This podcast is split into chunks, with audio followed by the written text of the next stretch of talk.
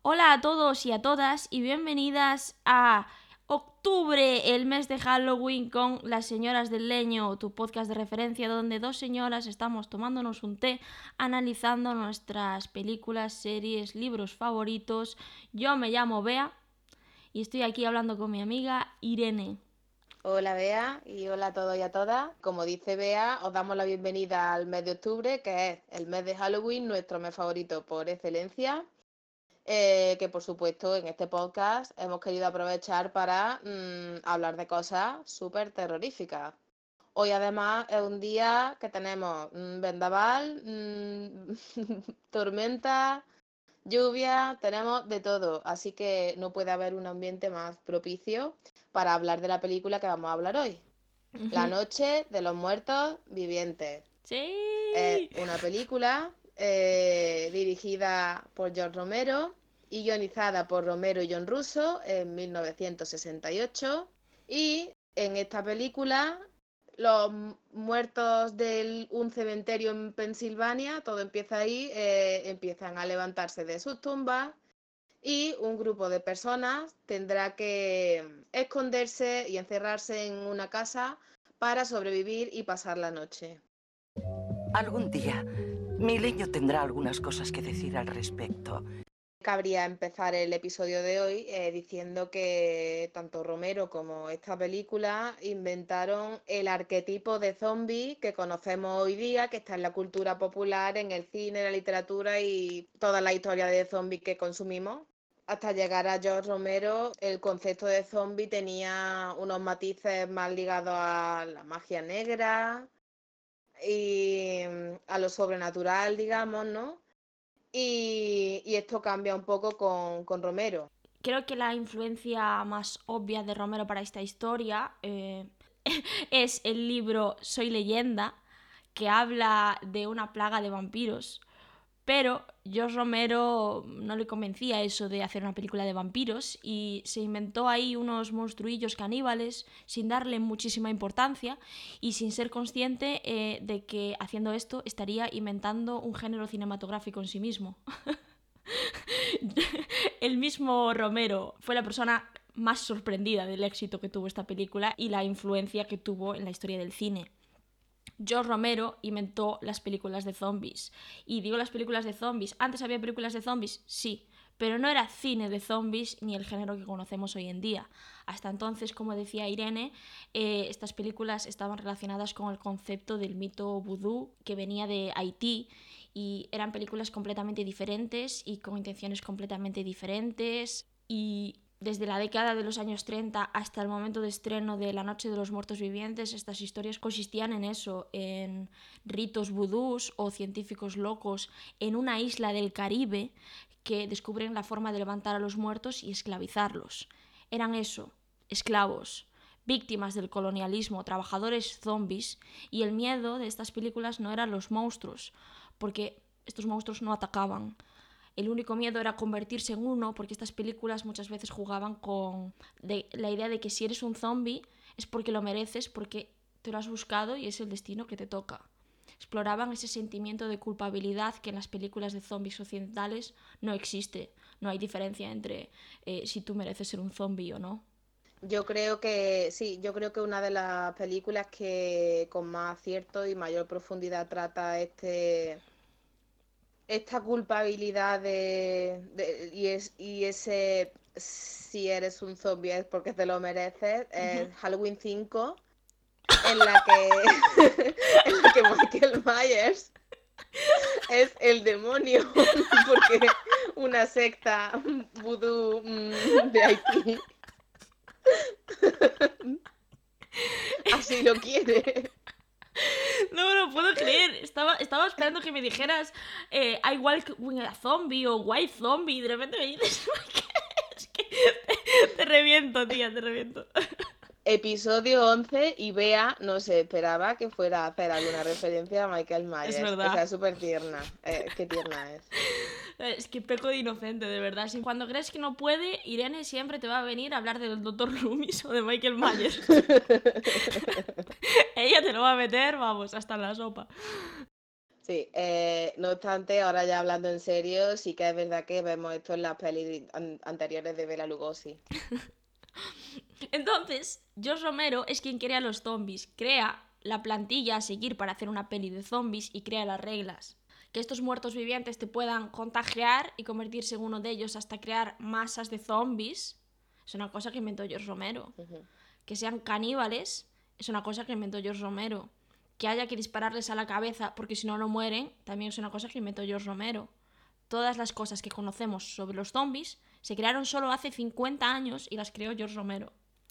Sí, yo creo que Romero empezaba aquí una tradición importantísima, eh, que a día de hoy muchos amantes del terror y sobre todo de lo que hoy conocemos como el género Z, ¿no? Que ya es un género en sí mismo, un subgénero del terror. Sí. eh, pues están esas bases sentadas.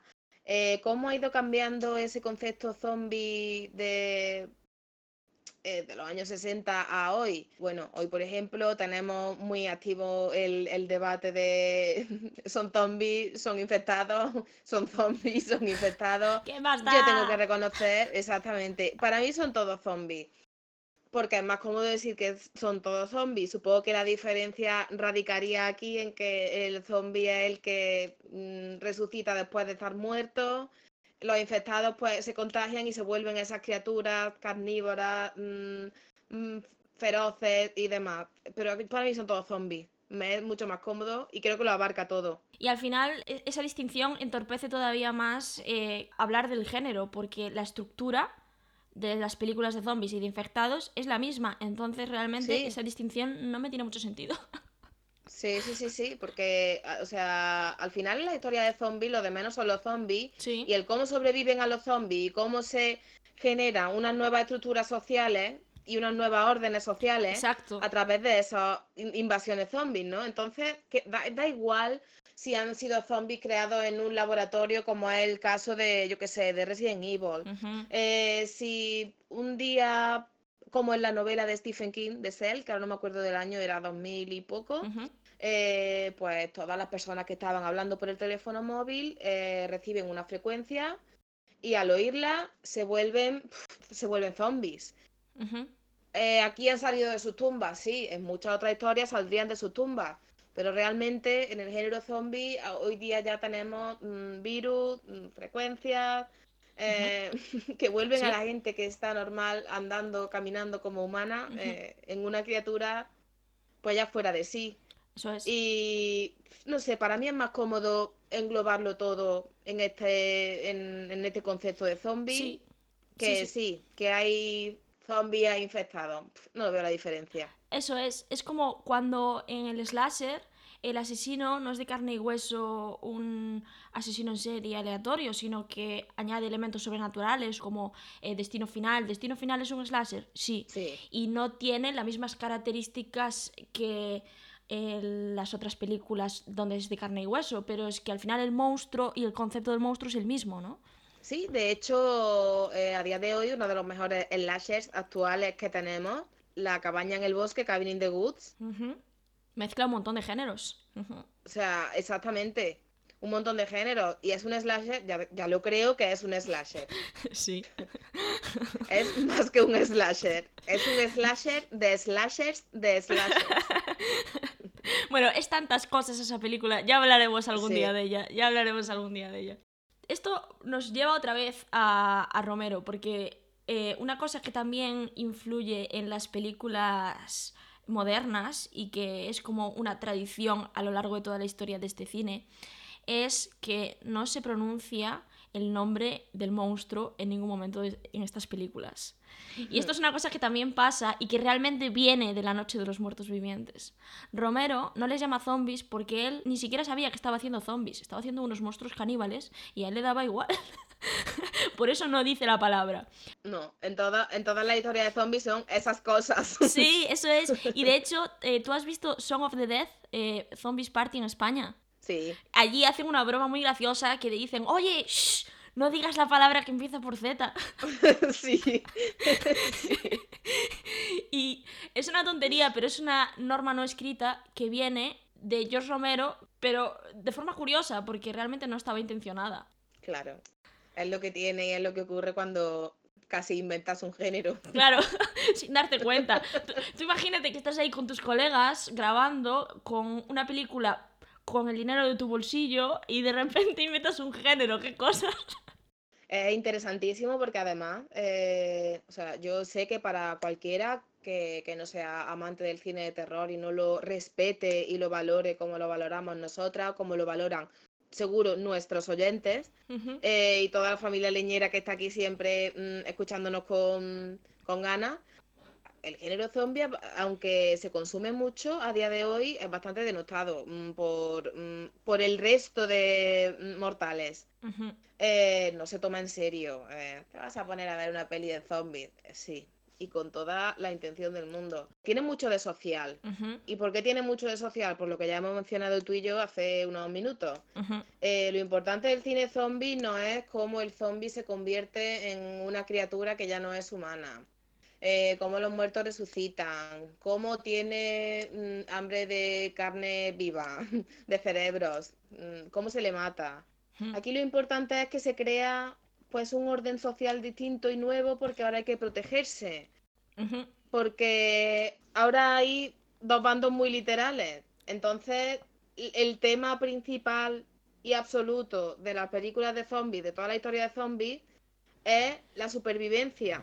Y muchas veces el, el peligro y la inminencia de, de la muerte, la inminencia de- del morir, no está ya en, en que los zombies nos vayan a atrapar o no nos vayan a atrapar. Está en que si nos dejan cinco minutos más, nos matamos nosotros. Eso es, eso es. Es, es la idea, es lo que explora toda- todo este cine del género Z. Eso es. Eh, al final la idea del zombie no es, ay Dios mío, hay un montón de bichos que me quieren comer el cerebro. No se trata de eso. Se trata de enfocar la película a través de la pregunta de cómo son los seres humanos cuando están ante el fin de la humanidad, tal y como la conocemos. Cómo son cuando están frente a muy pocas opciones eh, entre las que escoger para sobrevivir, ¿no? Eh, ese es el terror de la película de zombie, cómo impulsos humanos y cómo la actividad humana puede ser muchísimo más peligrosa que lo que está allí intentando devorarles. Luego, eh, también es muy importante, eh, dentro de esta, esta nueva estructura social, este orden social que se crea, eh, es muy interesante mm, ponerse a observar lo- los roles y, y las críticas que los propios autores de la peli hacen dentro de, de esos círculos, mm, de esos nuevos círculos mm, familiares de supervivientes, digamos, ¿no? Porque aquí en la Noche de los Muertos Vivientes esos roles están muy claros y se puede, y vamos, que los puede identificar cualquiera en el visionado de la película. Así es.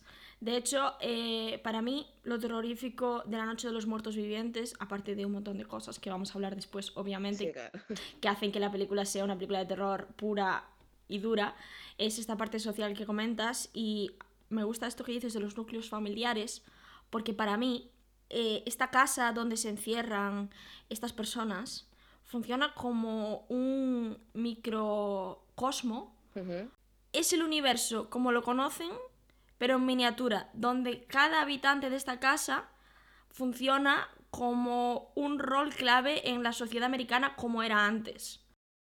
Completamente de acuerdo. Eh, y creo que ahí está la sátira social de La Noche de los Muertos Vivientes. Como muchas películas a lo largo de los 60, juegan con el peligro que se está evaporando el concepto de la familia americana en los 60 Sí.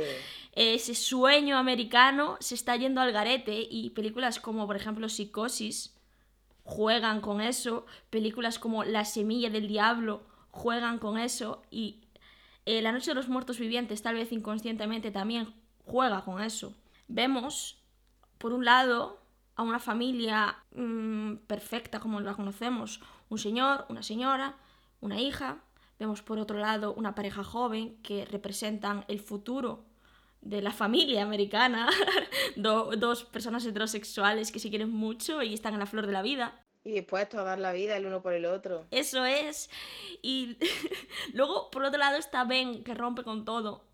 Pero a su vez, Ben encuentra en este nuevo grupo su familia y ve cómo se va rompiendo por el camino. Al final, Sí. todo es un juego familiar. A mí me encanta porque esto que, que comentas, ¿no? Que Ben es como de repente la, la figura familia, la, la figura principal de la familia, ¿no? Ujú, Que organiza y es el que en un momento ha armado todas las defensas de la casa, el que tiene la idea, el que todo, pero a mí me encanta cómo, sobre todo mm, el padre de familia de, de la familia más clásica y Ben están continuamente en una guerra por ver Sí, quién es el jefe. O sea, sí. aquí hay un buen rato de película que esto es eh, señoros peleando mm, por ver quién la tiene más larga. Así No. es.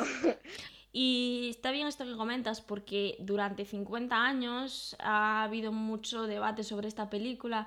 ¿Quién tiene razón? ¿Quién habría sobrevivido mejor? ¿Harry o Ben? Ah, sacamos una guía de supervivencia zombie. Te vamos a explicar cómo sobrevivir en estas situaciones. Y yo digo, ¿y a quién le importa? Estás perdiendo completamente el tema de esta película, que no es quién tiene razón, sino Sí. que llevan media hora discutiendo en vez de actuar. Sí, Ese es el problema de esta película. exacto. A lo mejor los dos tienen razón, pero como están perdiendo el tiempo en hacer absolutamente nada, nunca lo descubriremos. Exactamente. La falta de cooperación es el terror de esta película. La falta de cooperación es lo que os va a matar. Eso es. Eso es. Eso y las fuerzas de seguridad del Estado. Perdón, perdón, no, no quiero, no quiero ofender a nadie, no quiero meter a, a nadie en el mismo saco. Pues yo sí que lo digo. George Romero y Señoras del Leño dicen ACAP. Sí, acá también. O sea, he querido, he querido ser diplomática, pero es que no me sale. Sorry. Ahora, ahora hablaremos de, del final y de la patrullita, porque vamos. sí. Y el y vea qué opinas de del rol de las mujeres en esta película, porque es uno de los mm, de los retratos más espantosos que, sí, que nos vamos a encontrar en la vida, ¿eh? sí. Lo de Bárbara es tremendo. Lo- o sea, está claro que ahí se quiere hablar también y se quiere tratar el tema del shock psicológico ante una pérdida. Luego, o sea, además hay que tener en cuenta que a Bárbara empieza el primer zombie a, perse- a perseguirla, que la sigue hasta el infinito y más allá, y ella ni siquiera sabe quién es ni qué es lo que la está siguiendo, de dónde ha salido todo y ha pasado todo, solo sabe que se ha dejado a su hermano tirado en un cementerio, no sabe si está vivo o muerto. O sea, esto ha salido de la nada y es normal que esté agitada, que esté... Pero no, es que mm, el shock es una excusa maravillosa aquí para que Bárbara se comporte toda la película como una inútil que mira a la pared. O sea, no estoy quitando la importancia al shock psicológico que tiene una pérdida y una situación límite. Eso es. Pero en- eh, hasta cierto punto todo, todo el grupo está en shock. Y ella es un mueble, de repente. Sí, eso es. Eh, se pasa toda la película en estado catatónico, desde que muere su hermano hasta que su hermano Sí. vuelve en forma de zombie y la mata a ella. Sí, que por cierto, esa es otra forma también de cargarse la familia americana, pero bueno. Eh, se pasa toda la película como un propio zombie ella misma. Y mm, es eso que tú comentas. Eh, me parece genial darle visibilidad a que todo el mundo tiene reacciones completamente distintas a situaciones de terror. Y el hecho de pasarte toda la acción en shock mm, mirando a la pared es una cosa que a mí me podría pasar perfectamente. Que yo hablo mucho de las películas de terror, pero en situaciones de crisis eh, yo soy un dibujo animado que se pone en posición fetal en el suelo y no hacen nada. pero... Claro, vamos a ver, yo creo que en una situación de crisis real todos pasamos por 500 estados y sí, mm, podemos pasarnos 10 minutos hechos un ovillo, claro. Y por supuesto, eso me parece eh, honesto y me parece bien, pero creo que eh, lo representan muy mal y lo representan con la toxicidad de la época.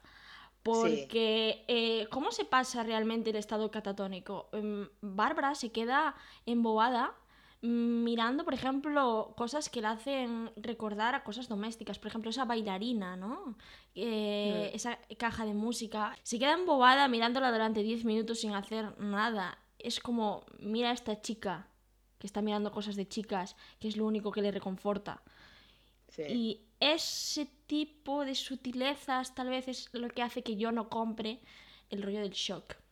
Em, y por otro lado, otra cosa que me hace indicar que lo de Bárbara no es una excepción eh, catatónica, sino que es la norma de esta película y de esta sociedad, es también cómo están representadas las otras mujeres. Sí. Las otras dos mujeres son eh, Judy, eh, la chica joven que está súper enamorada de su pareja joven, y Helen, que es la mujer de Harry.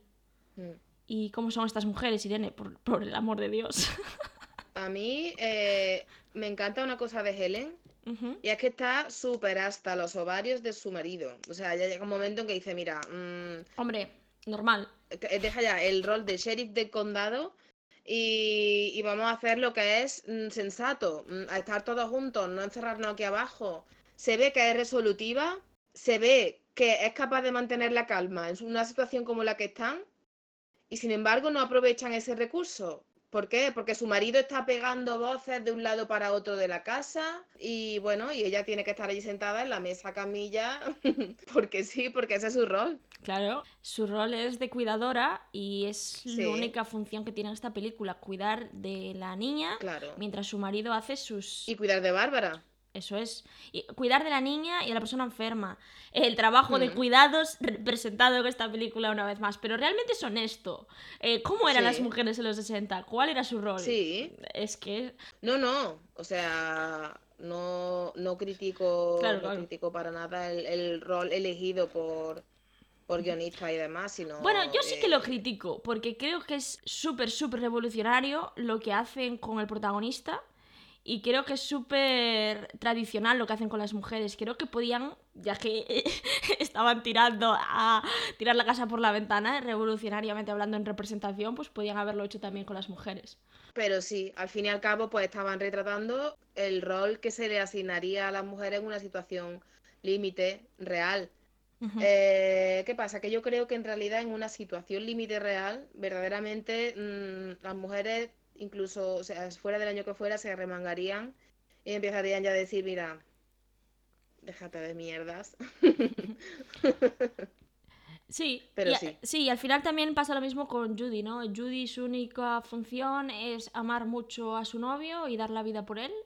Y ya Eh, está. literal, Sí. o sea, literal. Y de forma bastante estúpida. Ujú, Ya está. Sí, eh, quería hablar de eso también. Si en el episodio anterior teníamos la estupidez de abrir un huevo alienígena carnívoro sin ser biólogo, la idea de pegarle un tiro a un surtidor de gasolina con una antorcha en la mano me parece de premio Nobel como mínimo. Bueno, Como mínimo. otra vez, otro relato más de la estupidez humana. Si será por relatos de la estupidez humana que nos da el cine de terror, nos quejaremos. Es como, ¿pero qué coño estás haciendo? Tiene una antorcha en la mano. No pasa nada. Voy a pegarle un tiro al surtidor. Eh, el caso es que al final volvemos otra vez a lo mismo. Esta película habla de cómo se enfrenta la humanidad a estas situaciones extremas, ¿no? Pero en este caso hablamos de humanos desesperadamente atrapados en tradiciones y convenciones sociales que hacen que al final no puedan escapar del peligro que se les viene encima por estar tan arraigados a esas tradiciones. Si Judy y Helen no estuvieran tan atadas a estas convenciones sociales, posiblemente se hubieran salvado. Sí, Al final es cagarse en la sociedad americana en los años 60, sí. en ese confort y esa seguridad que parece que tenemos, pero se puede ir al garete en un segundo porque realmente está muy mal construida. Hablamos de el protagonista porque me parece importantísimo. Vamos a poner la tetera ya sobre la mesa porque es el tema más importante de esta película Sí, vamos a poner la tierra sobre la mesa. y vamos a hablar de Ben. Vamos a empezar a decir y vamos a aclarar ya que Josh Romero dijo en incontables ocasiones a lo largo de toda su vida que el personaje de Ben nunca estuvo pensado para ser interpretado por un hombre negro y que el único motivo por el que es así es porque el actor era el mejor de todas esas, yo que sé, audiciones que hicieron. Y yo, por supuesto, no pongo en duda la veracidad de esa respuesta porque me parece muy difícil imaginarme cualquier persona que lo haga mejor. Mm, La actuación de Ben en esta película es la mejor de todas y es una de las cosas por las que hace el personaje tan icónico. Pero Y aquí viene el pero.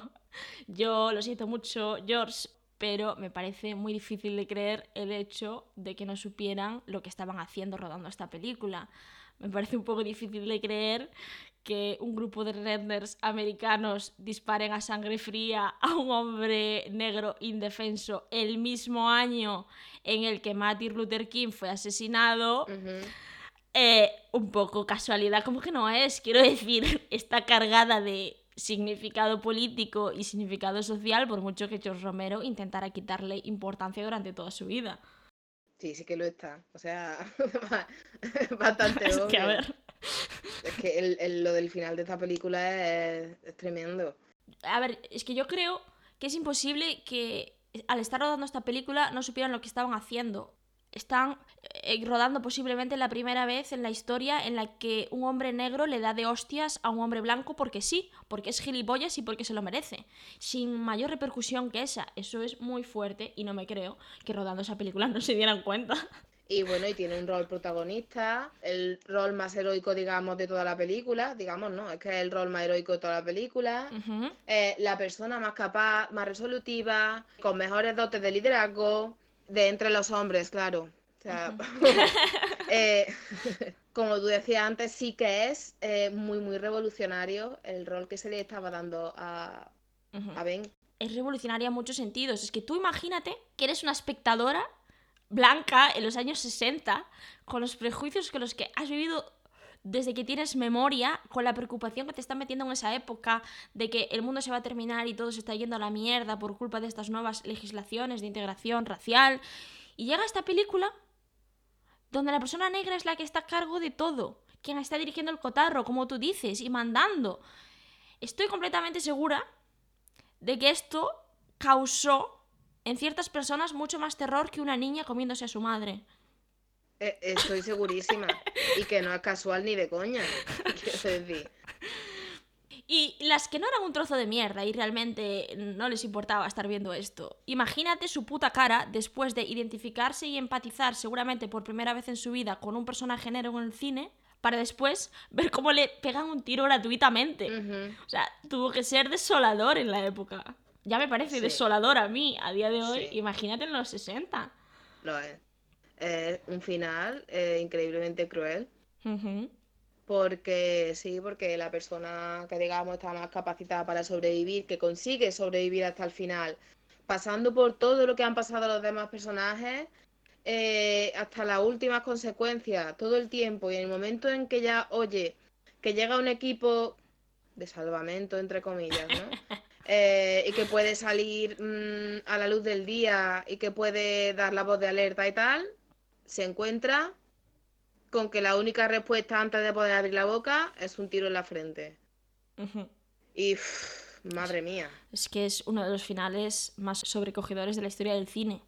Yo quiero llorar de injusticia y desesperación cuando lo veo Sí. y lo he visto muchas veces.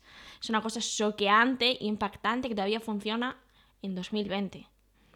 Y es una cosa que estábamos hablando de que George Romero cambió el cine de terror para siempre y con esta película y este final también influyó al resto de películas de terror de la historia, donde a partir de este momento ya no será tan inconcebible que una película de terror acabe mal, donde no sobreviva nadie. Hmm, Y, pero es que esta es la primera que hace una cosa así.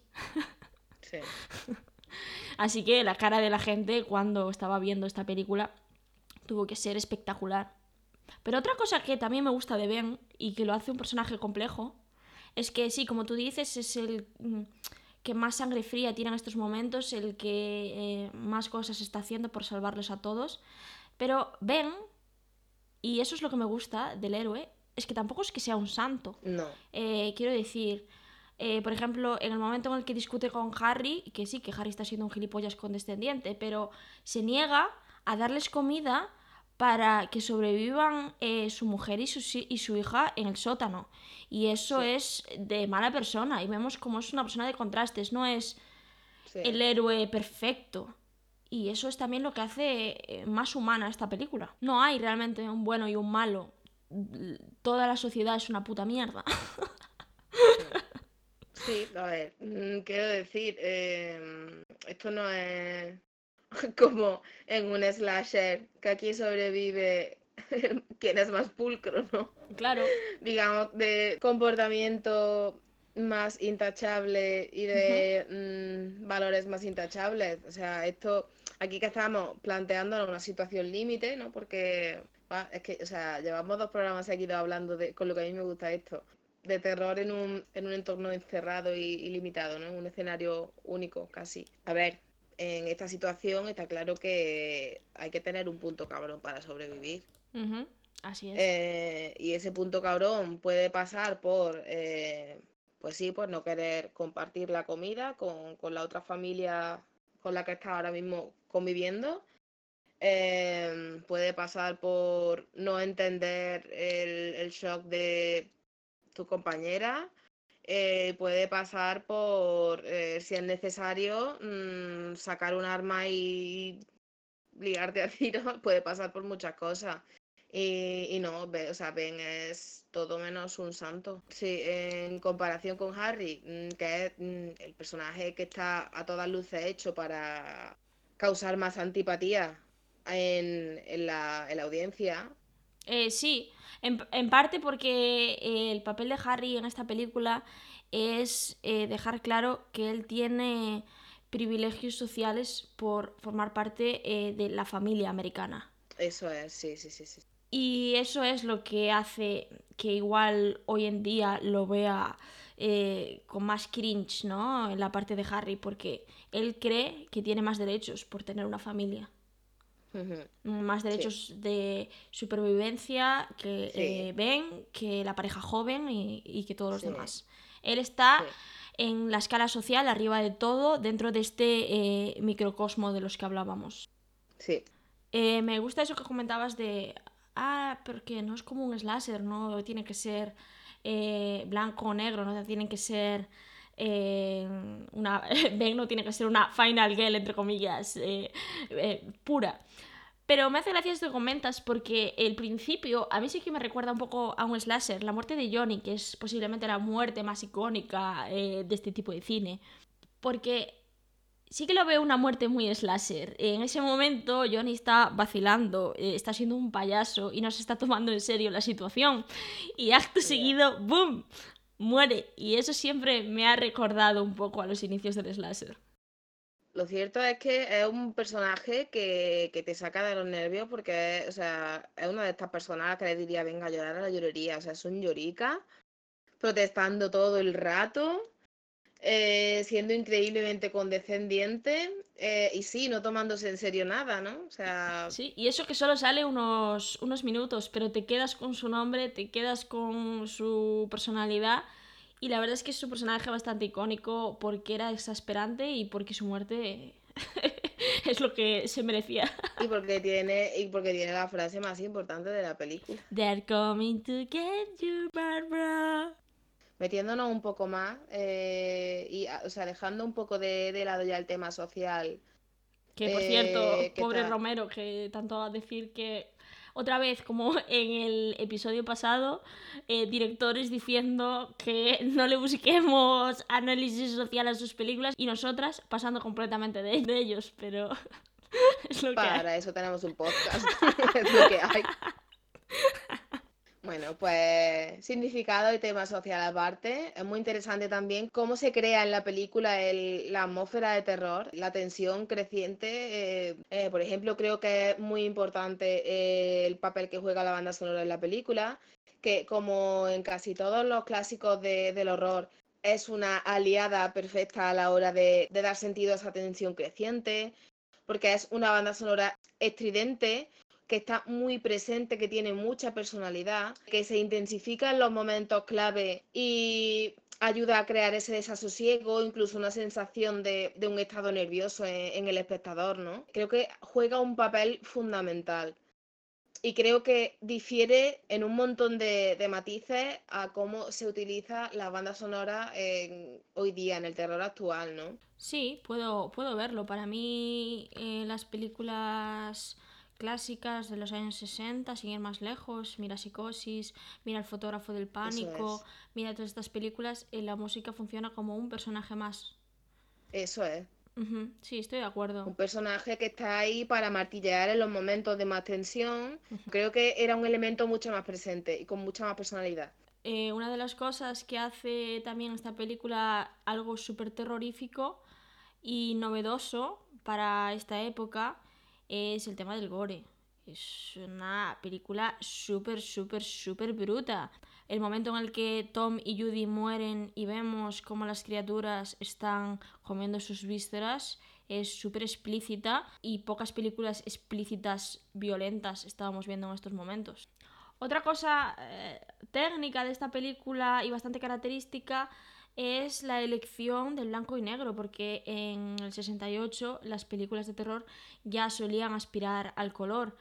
Y Sí. mucha gente a lo largo de la vida de Romero lo ha comparado mucho con Hitchcock y a mí eso me parece un insulto. Mucha gente lo compara con los pájaros y no una, sino es muy, es, es muy estándar comparar esta película con los pájaros. Y a mí eso me parece salirse completamente de la intención artística de Romero. Hitchcock es todo técnica. Romero es una persona más espontánea que se nota que estaba intentando que saliera todo lo más natural y bizarro posible. Y se ve en la dirección y se ve a la hora de escoger cómo graba todas estas escenas trepidantes, ¿no? Sí, de hecho, bueno, o sea, no es que estemos haciendo una crítica a cómo trabajaba Hitchcock. eh, Hitchcock nos fascina. De hecho, dentro de un rato vaya a ver cuánto. Pero es verdad que, que es un director donde un porcentaje altísimo de- del valor de su trabajo está en la técnica. Eh, hay algo en Romero mucho más orgánico, mucho más sucio, Mucho más visceral. O sea, y no estaba haciendo un juego de palabras, hablo metafóricamente visceral, aunque también eh, de forma literal. Sí. Hay vísceras. Es muy diferente y la intención es muy diferente. Sí, de hecho Romero no era especialmente fan de Hitchcock. No. Eh, Yo creo que La Noche de los Muertos Vivientes, una cosa que sí que hizo es que demostró a una generación de directores que para hacer una película de terror súper eficaz y súper exitosa, que atrajera a espectadores de todo el país, no se necesitaba el respaldo de un estudio y no se necesitaba dinero, ni mucha experiencia, mm, ni estrellas de Hollywood. Y La Noche de los Muertos Vivientes no tuvo tal vez un estreno nacional masivo, como podemos entenderlo, como sí harían otras películas de la época, pero duró en cines pequeñitos muchos años y llevó a un sinfín de directores a tomar la cámara. Y eso es una cosa que aún hay que agradecerle. Posiblemente sin George Romero no existirían ni la mitad de directores de terror que conocemos hoy en día, porque todos ellos reconocen haber ido al cine a ver La Noche de los Muertos Vivientes y haberse quedado sin palabras. Eh, bueno, eh, yo creo que George Romero, si se hubiera quedado solo en La Noche de los Muertos Vivientes y no hubiera hecho nada más, se habría convertido igualmente en una leyenda. Pero lo cierto es que no se quedó solo ahí, siguió, no le bastó con hacer una obra maestra, siguió e hizo una saga increíble. De La Noche de los Muertos Vivientes nacen dos sagas paralelas. Por un lado, George Romero, el director y realmente creador de La Noche de los Muertos Vivientes, se quedó con la parte de los muertos del nombre y creó El Amanecer de los Muertos, El Día de los Muertos, La Tierra de los Muertos, El Diario de los Muertos, La Resistencia de los Muertos y todas ellas dirigidas por él. El guionista eh, John Russo eh, se quedó con la parte de los muertos vivientes del título y hizo como su propia interpretación de lo que deberían ser las secuelas. Hizo la saga de los muertos vivientes, el regreso de los mu- muertos vivientes, 1, 2, 3, hasta 5 entregas. Que por cierto, la primera está dirigida por nuestro amigo Dan O'Bannon, que hablamos de él hace dos semanas, como, Sí. como el guionista friki de Alien que adoramos en este Sí. podcast. El caso es que John Russo y Romero, haciendo la película, tuvieron algunas discrepancias, ¿no? Y no es que se odiaran, ¿eh? Como Dan O'Bannon y John Carpenter, Pobre, Dan- te lo iba a decir, pobre Damobano. eh, que hablábamos hace dos semanas. No, acabaron siendo colegas, pero en esta guerra entre John Russo y George Romero, yo me voy a posicionar siempre a favor de George Romero y ahora os voy a explicar por qué. John Russo me cae muy mal. Eh, en el 30 aniversario de la Noche de los Muertos Vivientes se estrenó una edición especial de la Noche de los Muertos Vivientes con escenas adicionales que el propio John Russo había grabado en el rodaje de la Noche de los Muertos Vivientes y mi reacción inicial pues fue estar contenta. Hombre, una de mis películas favoritas va a tener escenas nuevas, qué guay. Y luego me puse a verlas y me quise morir. es posiblemente una de las cosas más infames que yo he visto en mi vida. Pocas bazofias tan grandes se puede hacer en una película. Menos mal que eso no salió nunca a la luz. Pero John Russo lanzó esta película eh, con cuatro o cinco escenas añadidas suyas. eh, nada, 15 minutos deben ser más de metraje. Y eh, está acreditado como el único director de esa edición especial. Que también te digo, John Russo, qué huevos le echaste, ¿eh? O sea, es como si yo ahora me voy con mi cámara eh, y grabo mm, a, a cuatro zombies más y digo que yo dirigí la noche de los muertos vivientes. En fin. Vaya morro, vaya morro. Pero De, de verdad. lo que yo quería decir es que yo venía aquí a rajar. Te voy a explicar solo, por ejemplo, una escena de añadida de John Russo a esta película para demostrar que no entendió lo que estaba haciendo John Romero, no entendió por qué La Noche de los Muertos Vivientes es espectacular y porque es una bazofia que cambia totalmente el tono de la película. Eh, en esta edición de La Noche de los Muertos Vivientes de John Russo empieza no con Johnny y Barbara, no. Empieza con un funeral de un violador. Es- Vosotros no lo estáis viendo, pero Irene me está poniendo unas caras de puto asco. Eh, sí, Irene, lo que estás escuchando empieza con un funeral de un violador y gente comentando que no se merece este funeral y no se merece que le recemos porque es mala persona. Y ya empieza con las connotaciones religiosas que no serán las únicas que añada John Russo a esta película, que me parece ofensivo porque esta película tiene todo lo contrario a connotaciones religiosas. Pero, agárrate a la silla, Irene. La cosa no queda ahí, porque comienza el apocalipsis zombie. Y este violador zombie es el que ataca a Johnny y Barbara. Ese bicho que vemos por el fondo atacando a Johnny y Barbara, tenemos su origen. Y ahora sabemos que es mala persona. Ah, vale, vale, entonces no pasa nada. No pasa nada. ¿Tú ves? O sea, y esto es solo una de las chorradas que añadió este señor a la película y todas son para fastidiar más la película. Es terrible, ¿eh? O sea, ya en serio. O sea, la verdad que es que me quedo sin palabras, pero en serio. Es un violador. Pero como merece el perdón de Dios, porque al final todos somos hijos de su luz y no le estamos dando el perdón, pues se va a convertir en un zombie. De verdad. Y él se lo habrá ganado. Horrible, horrible. Dios santo, además tenía que ser un violador. La idea es eh, poner un sentimiento de culpabilidad y de purga a esta película que no tuvo nunca en ningún momento. Le está dando un tono completamente distinto. Mm, Uf, mm, prefiero ya no seguir hablando de este tema porque yo No, o sea, de hecho, quiero olvidar lo que me has contado.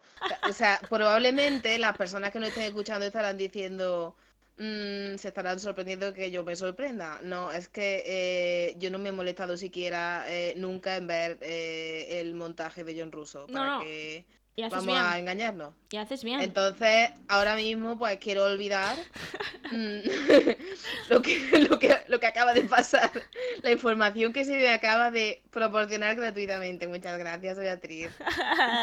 de nada. Para eso estoy, para darte datos que no quería saber. Señoras del leño, podcast. Su podcast de referencia. Em, el caso es que hay dos divisiones a partir de este momento. Está la saga de Romero y está la saga de John Russo.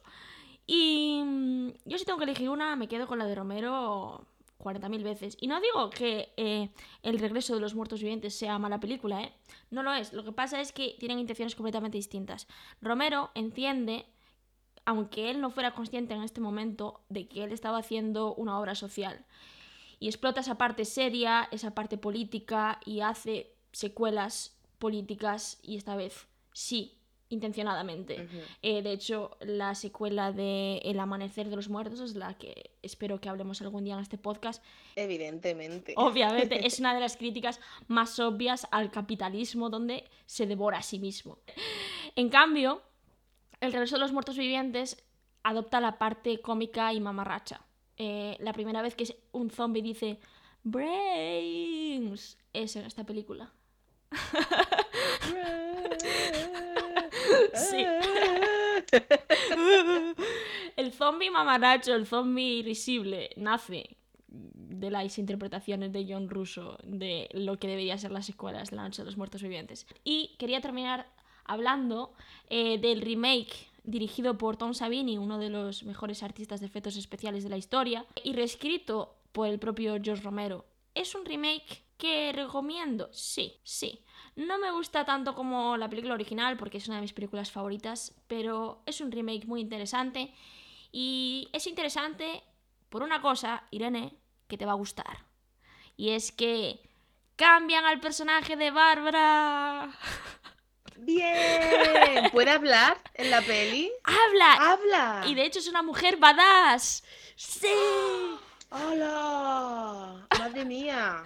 ¿Y no le da miedo romperse una uña? ¡No! ¡Hace cosas! ¡Hace cosas! ¡Hace cosas! ¡Anda! Vaya. Estamos ya hablando de un remake tardío en una época que ya ha visto a Sarah Connor y a la Teniente Ripley, ¿sabes? Entonces, pues le dan la redención al personaje de Bárbara que debería haber tenido en su momento. Eso es lo que me gusta del remake y es recomendable, no es tan bueno, pero sí que es entretenido. Pues con esto y un bizcocho Eh, no voy a seguir hablando. Ah. pensé... Pensé, cabrona, que querías que terminara yo la frase y era como, bueno, venga, pues lo digo. Es que hiciste una pausa ahí, en plan, sigue tú, vea. Pues nada, eh, esperamos que, que os haya gustado el, el primer episodio especial de Halloween. Quizá os estáis preguntando qué tiene de especial de Halloween este episodio. ¡Hombre! Pues mira, tampoco vamos a engañar.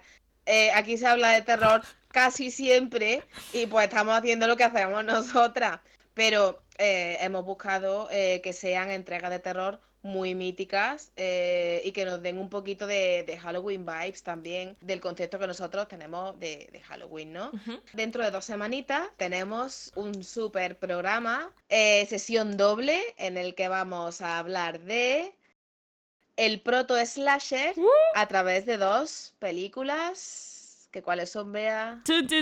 ¿Cuáles van a ser? Proto Slasher, no se me ocurre otro nombre que Psicosis y el fotógrafo del pánico, Pippin Tom. Esto se merece mm, redoble de tambores. Lo voy a Mm. poner en la edición.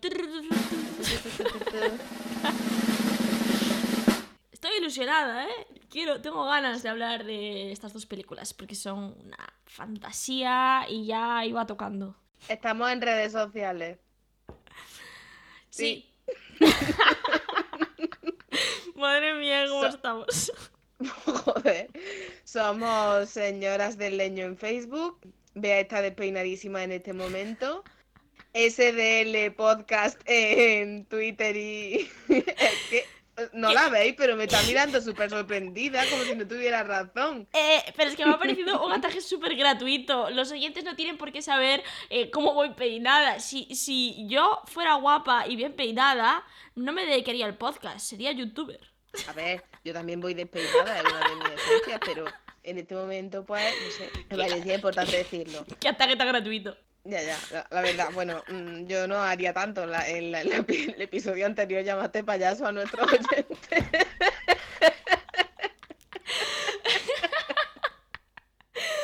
Pensé que íbamos a correr un tupido velo y olvidar ese pequeño desliz. Pero a vosotros y a vosotras no se os ha olvidado, ¿verdad que no? Pues ya está. Eh, bueno, termino de decir las redes sociales que están ocupando más tiempo que el podcast en sí. Eh, y somos SDL Podcast en Twitter. Eh, podéis escucharnos en Evox, Spotify y Apple Podcast. Y tenemos una página web que es.